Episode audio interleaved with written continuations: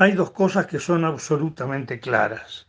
La primera es que ante una pandemia de estas características no hay posibilidades fácticas de realizar las elecciones del 10 de mayo.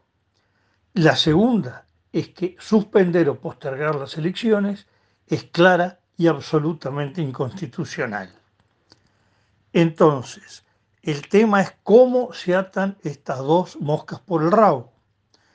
Bueno, eh, lo que hay que tener en cuenta, antes que nada, es cuidado que esto puede causar precedentes históricos, políticos, hasta jurídicos, y por lo tanto que la forma que se adopte la decisión tiene que ser muy clara para que mañana no sea usada por nadie a los efectos de hacer jugadas o maniobras políticas, generalmente los que tienen el poder contra los que quieren disputar el poder, contra los menos que le tienen miedo a los más.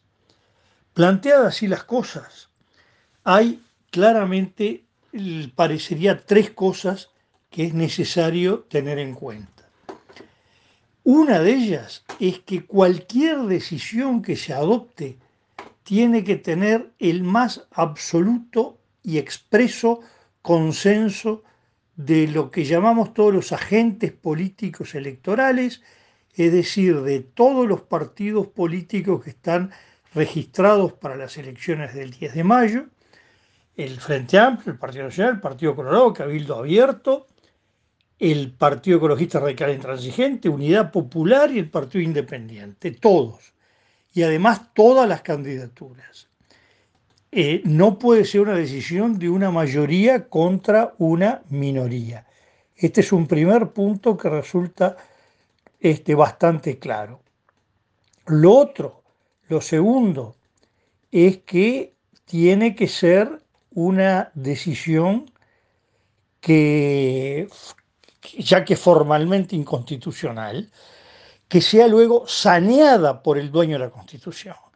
¿Quién es el dueño de la Constitución? La ciudadanía. En términos jurídicos, el cuerpo electoral ciudadano, es decir, todos los ciudadanos en ejercicio habilitados para votar. Y lo tercero, que la decisión suprema debe tener la forma de una ley constitucional y no basta con una ley ordinaria, aunque sea con mayorías especiales, que es dos tercios de cada Cámara que requiere toda la ley electoral. Digo, más allá del fundamento de la protección de la salud, la causa de fuerza mayor, importa esto.